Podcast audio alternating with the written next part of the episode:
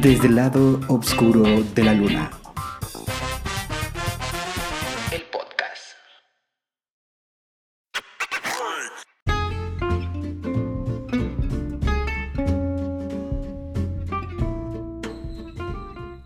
Buenas, buenas, buenas, mis queridos lunáticos, acá estoy, desde el lado oscuro de la luna.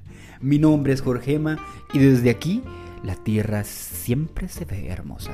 Y sí, acá estoy, luego de una enorme pausa. acá, desde mi búnker personal y desde el país de la eterna primavera, y en esta fresca noche de verano, quiero decirte que, wow, para mí siempre, siempre, siempre, siempre, siempre es un placer y un grato honor poder ser parte de tu noche, de tu tarde o de tu amanecer. Porque sí, para este bardo trotamundos con mente de no cuerdo y alma de poeta estelar, es todo un honor ser parte de este parpadeo en la eternidad. Y como ya es costumbre entre ustedes y yo, entre tú y yo, entre vos y yo, ve por una taza de té, o una de café, o una de chocolate, pero ponte cómodo y entremos en materia. Porque ha llegado el momento de caer por el agujero y hablar con ese conejo y ese sombrerero. Ha llegado el momento de volar lo más alto en el cielo y girar en la segunda estrella a la derecha y llegar a ese hermoso lugar con sirenas y piratas. Es momento de cruzar por el ropero y hablar con un león sabio y lleno de magia. Sí, hoy estoy nostálgicamente literario, lo siento. Pero en pocas palabras, ha llegado el momento de dar inicio a un nuevo capítulo de esta bitácora lunar. Y esta vez nos vamos a poner un poco filosóficos y sentimentales porque todos, todos, todos, todos, todos en algún momento hemos pasado por situaciones muy complicadas, tan confusas y frustrantes que nos hacen ya no poder más. Pero luego de dar varias vueltas al sol y de ver a la luna varias ocasiones, porque sí, este lunático acá eh, ya está algo vintage, por decirlo poéticamente. Creo que siempre es necesario hacer algunas pausas en nuestras vidas. Así que esta noche hablaremos de eso, de parar, de observar para luego seguir. Así que sin darle más largas a esta introducción, bienvenidos al capítulo 12 del libro 1 de mi bitácora lunar, donde hablaremos de Es tiempo de un respiro.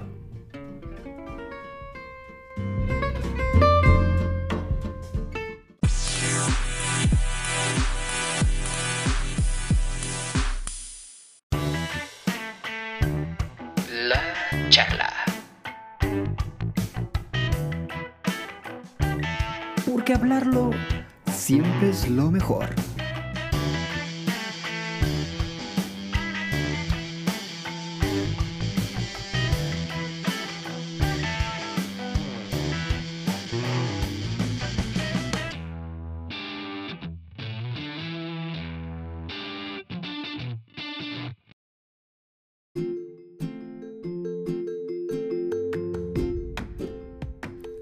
Bueno, bueno, bueno, ya estamos acá de regreso y eh, ya empezamos con el segmento de la charla. Y como recordarán algunos, el segmento de la charla es platicar, platicar del tema que estamos o que es el tema central de todo este podcast.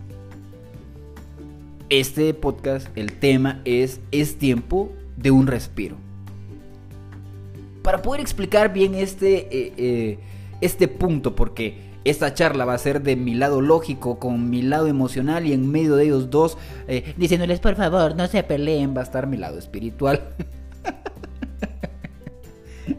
o sea, si dices que va a ser una charla conmigo mismo, la cual quiero compartir con ustedes porque cuando yo aprendí esto, no tienen idea de lo liberador que es. Ahora, para poder explicar esto, quiero utilizar una de mis metáforas favoritas que es eh, la naturaleza y la aventura. Me gusta mucho ir eh, acampar, me gusta mucho escalar, me gusta mucho caminar por la naturaleza. Y al hacer esto, eh, siempre tengo que llevar una mochila. O sea, siempre llevo una mochila. Y dentro de esa mochila, siempre llevo cosas que me van a ayudar en mi viaje. Cosas que me van a hacer que pasen momentos a menos, que pase eh, mi recorrido de la forma más segura posible y que me ayude a cumplir ciertas responsabilidades. ¿Por qué? Porque tengo que cuidar y velar por las personas que van conmigo en estas aventuras. O tengo que velar por mi propia eh, seguridad. Así que, esta mochila que yo llevo, le meto estas cosas. Cosas que me van a ayudar para mi recorrido. A dónde voy. Y también me van a ayudar para qué voy allí. Y, como les dije antes, van a hacer de que mi viaje sea ameno, seguro y responsable. Así que antes de venir y decir, bueno, me voy a una nueva aventura. antes de esto, me pongo frente a mi armario de aventuras, porque sí, tengo un armario de aventuras. donde están todas mis cosas para todas estas locuras en el aire al aire libre. Y entonces Allí me pongo a planificar mi viaje. Si voy a acampar, entonces llevo cosas que me van a ayudar para acampar. A dónde voy y por qué voy allí. Si voy a escalar, llevo cosas que me van a ayudar para eso. Para dónde voy y por qué voy allí. Y si voy a caminar, llevo cosas solo para ese objetivo. Y esto es muy importante que lo entendamos porque a mí me costaba mucho entender esto cada vez que iba de viaje. Es que no porque lo tenga en mi armario, no porque esté allí, significa que lo debo meter a mi mochila. No, no, no, no, no. ¿Por qué? Porque hay una regla básica que debemos de cumplir cada vez que nos lanzamos a la aventura en, mm, en la naturaleza. Y es que no podemos llevar más peso del necesario. ¿Sí? ¿Por qué? porque a donde voy eh, hay una distancia y porque a donde voy tengo que hacer algo específico. Entonces hay cosas necesarias, tanto por el recorrido como también por qué es lo que voy a hacer al momento de llegar después de ese recorrido. Y además de eso, lo filtro a través de las tres cosas que les mencioné antes. ¿Esto que voy a llevar va a hacer que mi viaje se sienta menos? ¿Esto que voy a llevar va a hacer que mi viaje se sienta seguro, esto que voy a llevar es responsabilidad para mí y para todos los demás. Y entonces ahí es donde voy filtrando qué cosas voy metiendo en mi mochila. Esto quiere decir que las cosas de mi mochila, las que están ahí adentro, no son estáticas. No siempre llevo el mismo peso. Incluso si voy a hacer eh, lo mismo, pero en diferente lugar. O sea, si voy a acampar en la montaña, o voy a acampar en la playa, llevo cosas totalmente diferentes y con pesos completamente diferentes. Y dependiendo de la distancia que voy a caminar, también va a ser así. Esto quiere decir que algunas cosas entran y salen de mi mochila, esta mochila de aventuras. Y todo va a depender de las diversas experiencias en la naturaleza que quiero vivir. Ahora bien, por más que me pongo enfrente de mi armario de aventuras y me digo, mí mismo, ¿qué tengo que llevar? A veces no planifico muy bien mi recorrido, ni el peso de mi mochila.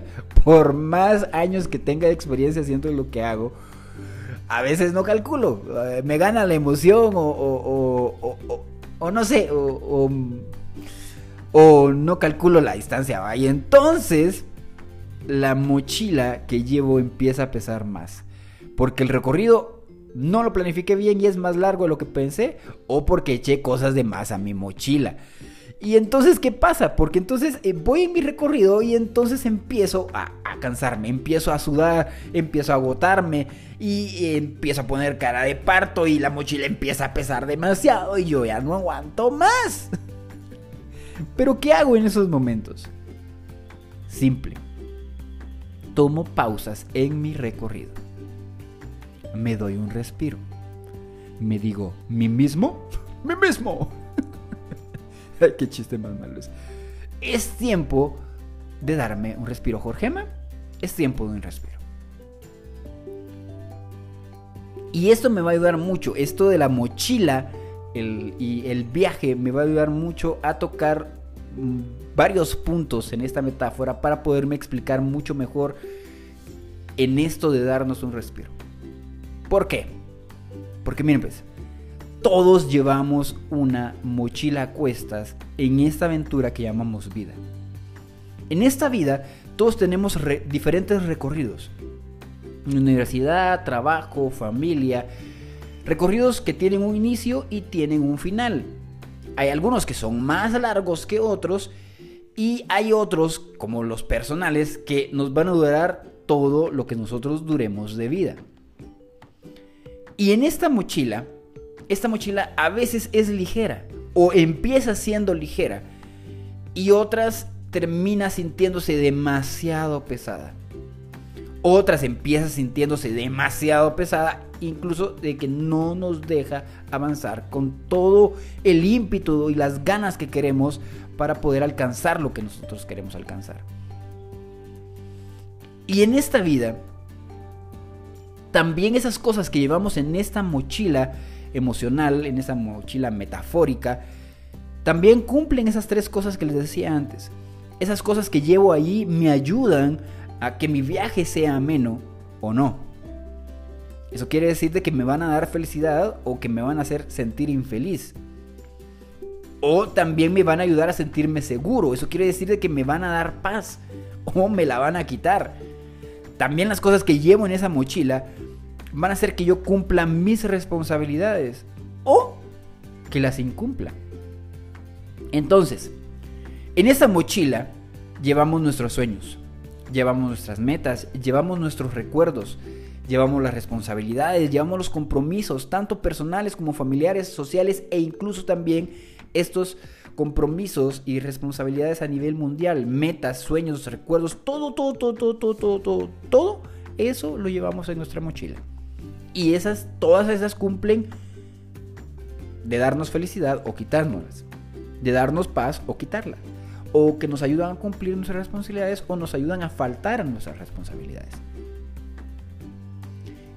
Y es que tenemos que entender de que cada vez que emprendamos un viaje en esta aventura llamada vida, tenemos que ser muy sabios y saber a dónde vamos y por qué vamos allí. Porque entonces así y solo así vamos a saber qué cosas tengo que llevar en mi recorrido. Pero Así como me pasa a veces, que no calculo muy bien mi viaje, mi recorrido, o no calculo bien el peso de mi mochila, así nos pasa también en la vida. A veces llevamos en la mochila cosas que nos pesan tanto que nos hacen no poder seguir más. O el recorrido es más largo de lo que pensamos y la mochila que al inicio tenía el peso perfecto ahora pesa demasiado. Pero aquí es donde empieza el problema. O sea, el problema no es este. El problema no es que lleves una mochila que te pesa o que te empieza a pesar o que el recorrido es muy largo o es más largo de lo que pensabas. No, ese no es el problema. El problema es que cuando nos sentimos agotados, nos sentimos cansados, nos sentimos estresados, nos sentimos que ya no podemos más, muchas veces queremos seguir adelante y no entendemos que a veces para poder avanzar necesitamos parar. Y es que incluso a veces si la mochila nos pesa demasiado, tanto que no nos podemos mover nada, queremos seguir. Y a veces queremos seguir por orgullo. Queremos seguir porque somos testarudos, queremos seguir porque tenemos soberbia, queremos seguir porque no tenemos paciencia y queremos ya llegar a donde tenemos que llegar. O a veces queremos seguir por presión social o cultural. O, que es lo más común, es que nadie nos ha enseñado que debemos parar. Y que parar es fundamental para poder seguir. Y esto, este punto de, agotamiento, este punto donde ya no aguantas más, este punto de cansancio mental, físico eh, y emocional, e incluso hasta espiritual.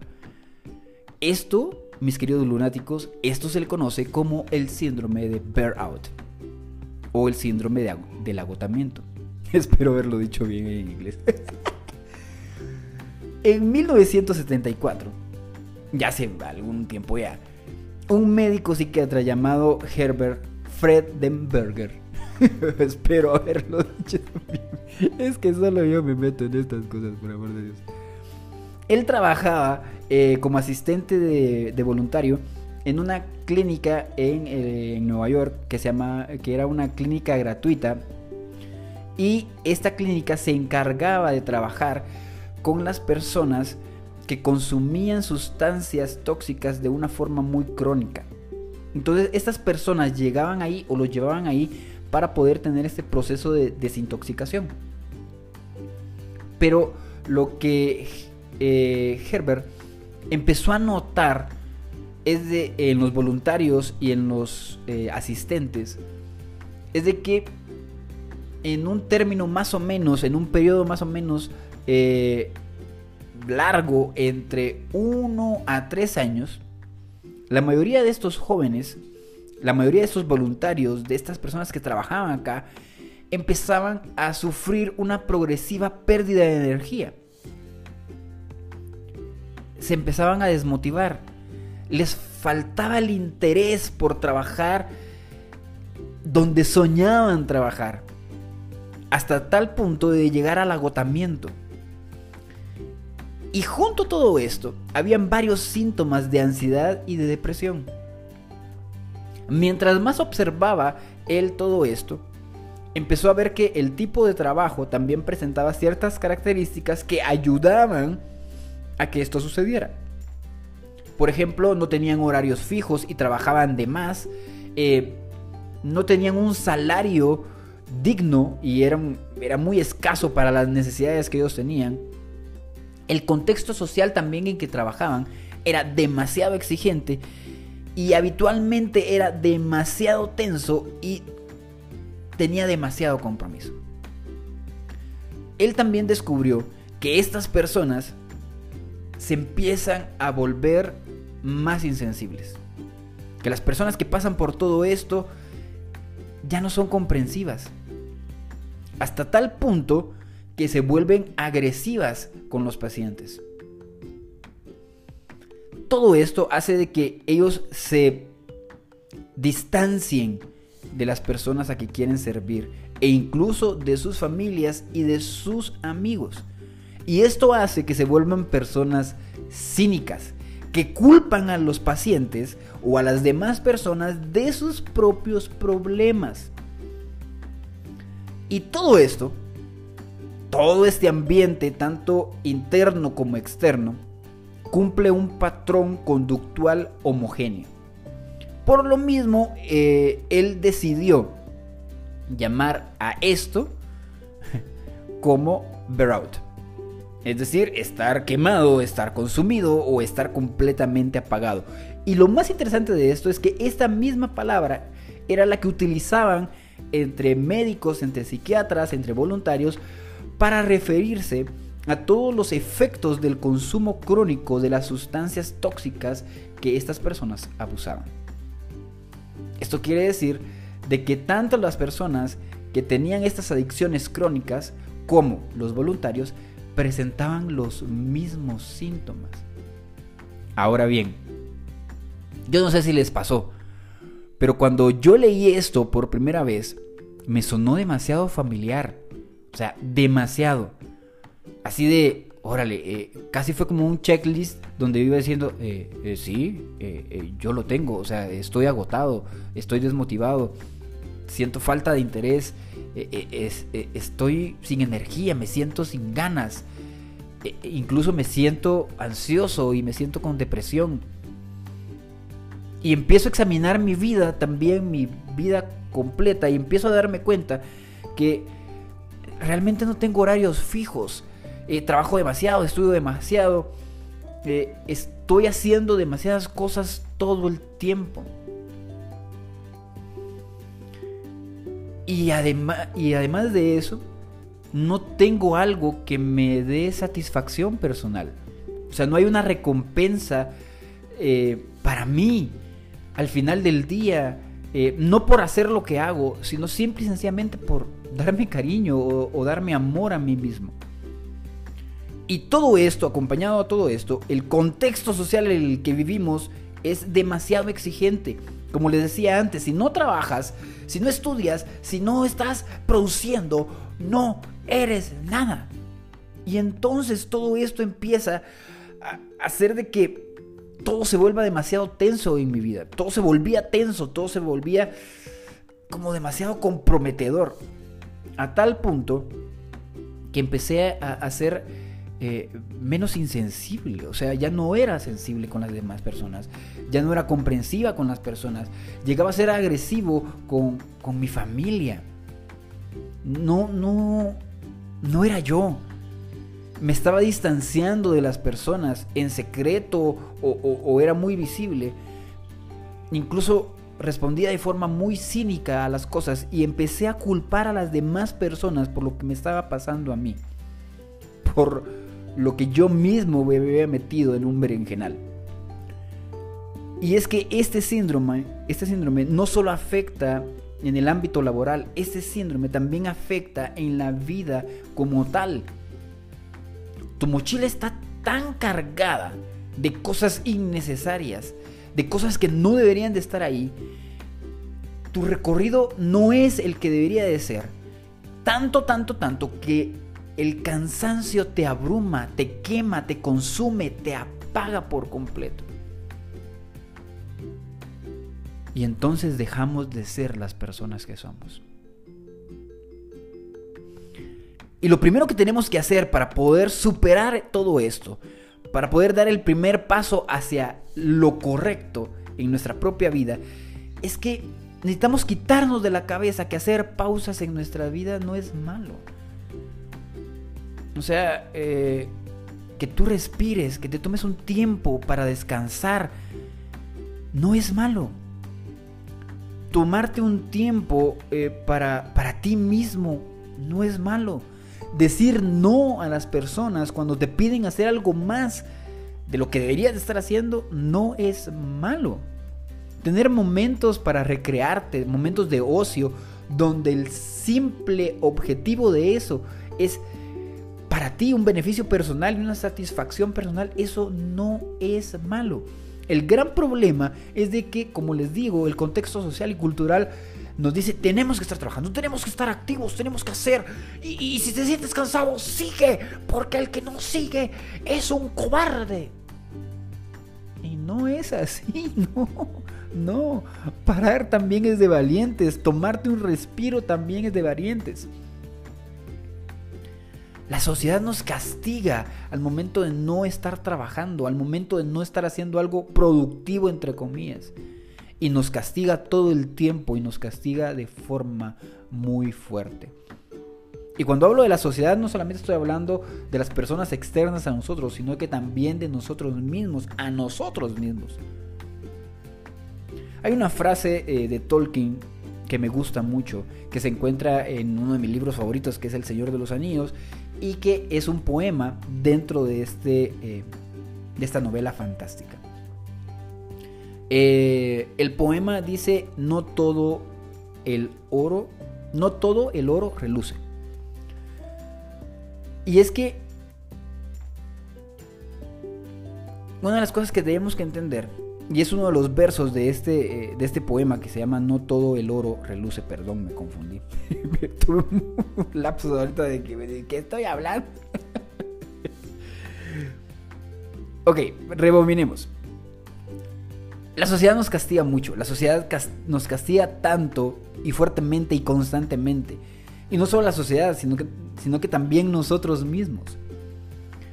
Y esto se refleja muy bien en una, en una frase de Tolkien, que se encuentra en el libro El Señor de los Anillos, y en este libro se encuentra un poema que se llama No todo el oro reluce. Y dentro de este poema hay un verso que me gusta mucho que dice, no toda la gente errante anda perdida. No todo el que se ve perdido realmente lo está. No, no toda aquella persona que camina sin rumbo está perdida. Y eso es un reflejo de la sociedad, porque a veces vemos a personas sin hacer nada y automáticamente estamos así que, ¿y ese vago qué onda? Va? Pero no, no, no, no es así. O sea, debemos entender de que tomarnos un respiro, tomar un tiempo para nosotros mismos, tomar un tiempo para evaluar las cosas, es necesario y es de sabios. Saber cuándo debes de hacerlo es de sabios. Mientras hacía esta investigación, había un artículo de Roberto García que él escribe para una plataforma, si no estoy mal, llamada eh, Balcón 40. Él utiliza una película de Mel Gibson para explicar esto de ser sabios. Y como es de mis películas favoritas, dije, ah, pues también lo tengo que utilizar. Y es la película de Corazón Valiente. Y es que en esta escena, William Wallace consigue una gran victoria. Con pocos escoceses y sobre un ejército inglés muy poderoso. Y esta victoria sucede precisamente por saber esperar y actuar en el momento adecuado.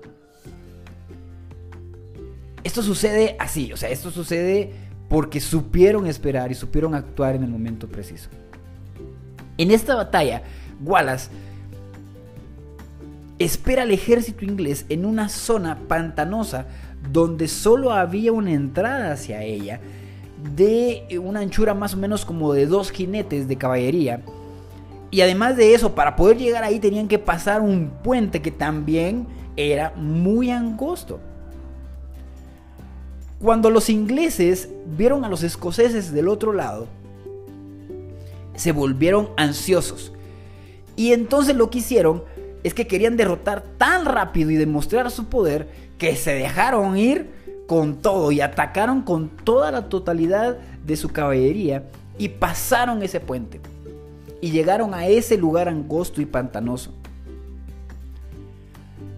Al ver que el ejército inglés venía ya sobre ellos, todos los escoceses también empezaron a estar muy ansiosos por querer atacarlos. Pero Wallace frena el ímpetu de sus soldados y les pide que esperen hasta que el enemigo esté lo suficientemente cerca.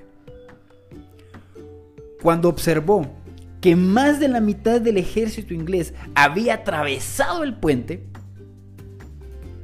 pequeños grupos de soldados escoceses, convenientemente ubicados, destruyeron el puente, enjaulando a los ingleses en ese terreno pantanoso donde la caballería inglesa era totalmente inútil. Y por supuesto, Wallace, corazón valiente, ganó esa batalla.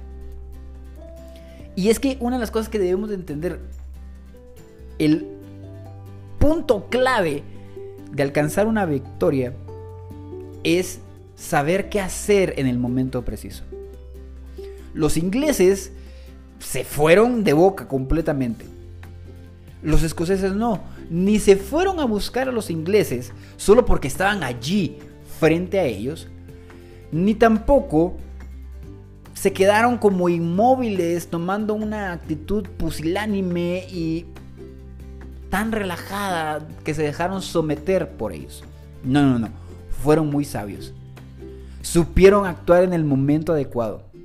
Supieron esperar para poder avanzar. Supieron tomarse un respiro para poder llegar. Supieron parar para poder avanzar. Y esto es sumamente importante que, que lo entendamos porque aquí es donde el valor de esperar, el momento de, de pausa, tiene un sentido completo. Cuando lo que está, cuando lo que está eh, frente a nosotros nos hará más mal que bien, es decir, eh, cuando nuestras tres áreas de la mochila están siendo afectadas, mi felicidad está siendo afectada, la mía y la de los otros, mi paz está siendo afectada, la mía y la de los otros, mi responsabilidad están siendo afectadas, las mías y la de los otros, es ahí donde nosotros tenemos que venir y decir, no, no, no, no, no. tengo que bajar la mochila y tengo que respirar. Y es el momento adecuado. Es, es muy de sabios hacer esto. Cuando quiero seguir solo por seguir, lo que voy a causar a mi vida es agotamiento, es gastarme, es herirme. Y yo sé, a veces parar hiere el orgullo.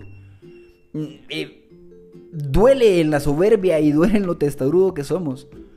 Yo sé que a veces ah, somos muy impacientes y queremos alcanzar lo que queremos alcanzar en nuestra vida. Pero tenemos que aprender a parar, a no poner nuestros ojos en la presión social o en la presión cultural o en lo que nosotros mismos nos estamos exigiendo, de más. Porque si seguimos de esta forma, lo único que vamos a hacer es convertirnos en una persona que no somos. En una persona insensible, en una persona agresiva y en una persona infeliz. ¿Y de qué va a servir llegar si te transformaste, dejaste de ser la persona que inició ese viaje, esa persona que agarró su mochila con mucho ánimo, con mucha fe, con mucho amor y dijo yo voy a hacer esto en mi vida. Pero por no parar, por no darte un respiro, cambiaste quién eres. Te vuelves otra persona totalmente opuesta, te vuelves una sombra de lo que eras. Tomar un respiro renueva tus fuerzas. Tomar un respiro cambia incluso el ambiente en el que estás. Mientras descansas, puedes incluso evaluar tu mochila. Sacar cosas que no deberían de estar ahí en este viaje. Poner otras que sí deberían de estar en este viaje cosas que te van a sentir feliz, que te van a hacer sentir feliz, cosas que te van a hacer sentir seguro, cosas que te van a ayudar a cumplir todas tus responsabilidades. Y hay algo que me gustaría aclarar en esto que es con lo de las responsabilidades. Y es que hay responsabilidades que tú estás cargando en tu mochila que no son tuyas, pero tú te las metiste, o sea, tú las tienes. Y no deberían de estar ahí. Hay otras que tú puedes compartir con otras personas. Esa carga que tú estás llevando, esa responsabilidad que tú estás llevando, la puedes compartir con alguien más, tu esposo, tu esposa, tus amigos, tu familia, tus papás. Y hay, y hay otras responsabilidades que pueden ser hasta turnadas. O sea, pueden ser por turnos, puede un momento cargarlas tú y otro momento cargarlas a alguien más para que el viaje pueda ser mucho más placentero pueda darte paz y puedas cumplir con todas tus responsabilidades. Ahora bien, el objetivo de tomarte un respiro es seguir adelante. No es quedarte ahí tirado en el lodo. Ah, ya no quiero seguir. No, ese no es el objetivo. El objetivo es que no te des por vencido, pero que antes de seguir renueves tus fuerzas. El objetivo de darte un respiro es poder cumplir tus sueños y tus metas, pero saber que van a estar allí, no se van a mover. O sea, ellas están allí y porque tú te sientes un momento de evaluar tu vida, no se van a mover de su lugar. No porque eh, tu corazón está roto y, necesitas seguir con tu vida, no significa que tengas que tomar un tiempo para sanar. Ojo, las heridas que tú tienes ahorita se van a volver una cicatriz y van a dejar de doler, pero antes de eso tiene que haber un tiempo para sanar. Así que, ¿cuál es el objetivo de tomarte un respiro? Es poder seguir con más fuerzas que con las que iniciaste. Así que, si tu mochila te pesa y eso te está causando que te vuelvas una persona insensible, una persona agresiva, una persona infeliz, que te está apartando de todas las personas, que te está incluso apartando realmente de lo que querías hacer, creo que es momento de tomarte un respiro.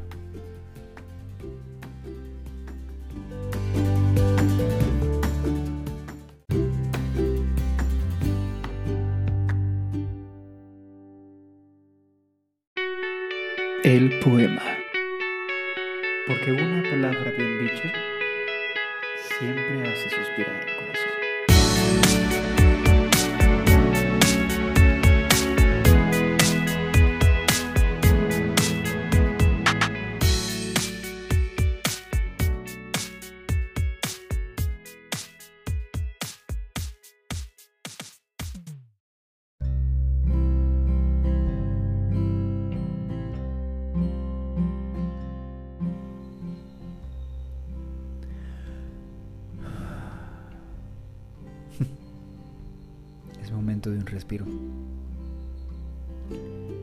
Para mí la poesía también es eso. Es tomarme un respiro. Cuando escribo, siento que existo. Y eso es respirar, eso es tomarte un tiempo para respirar. Es, es recordar que estás vivo y que aún puedes seguir después de eso. Y cuando escribí este poema que les voy a leer, estaba en ese momento exacto, en ese momento donde estaba tomando un respiro y necesitaba decirme algo a mí para motivarme a seguir. Este poema se llama El clamor de un guerrero, el grito de mi propia alma. Aquí estoy, de pie, justo donde debo estar. Sé que no estoy en ese lugar donde mi destino me espera, pero ya estoy lo bastante lejos de donde todo comenzó. De aquí en adelante solo me queda avanzar, ver de frente al horizonte y nunca mirar atrás, luchar o perder, levantarme o caer de rodillas ante la mortalidad nunca, nunca retroceder, porque mi destino me espera, así como yo lo anhelo a Él.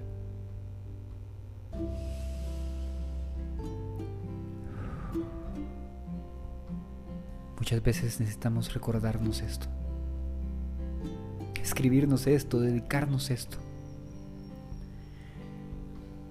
Así que si quieres eh, leer un poco más acerca de mis escritos, de mi poesía, lo puedes hacer. Lo puedes hacer en mi Tumblr, eh, que es jorgema.tumblr.com, o lo puedes hacer a través de mi Twitter o de mi Instagram, el usuario es jorgemaro. Pero recuerda, estás allí, justo donde debes estar.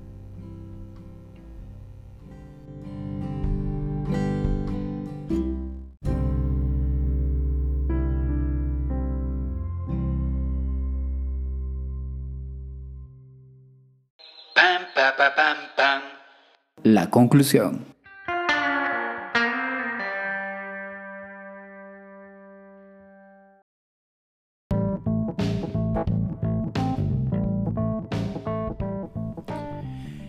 Y bueno, hasta acá el capítulo 12 del libro 1 de mi bitácora lunar.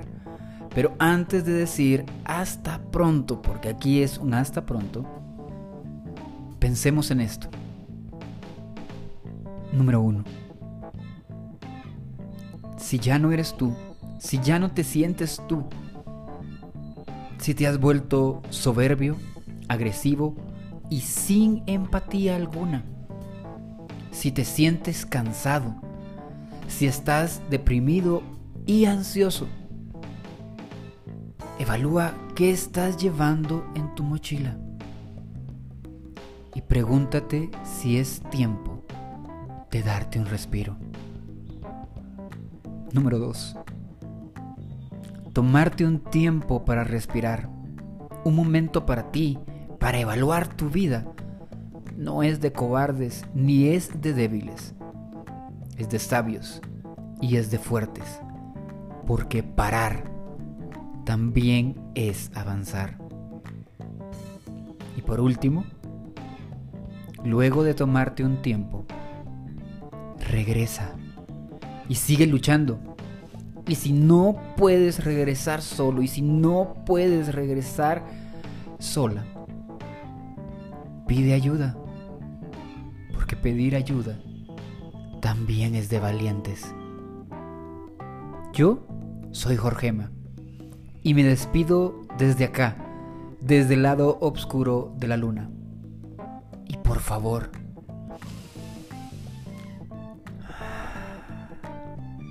un tiempo para respirar.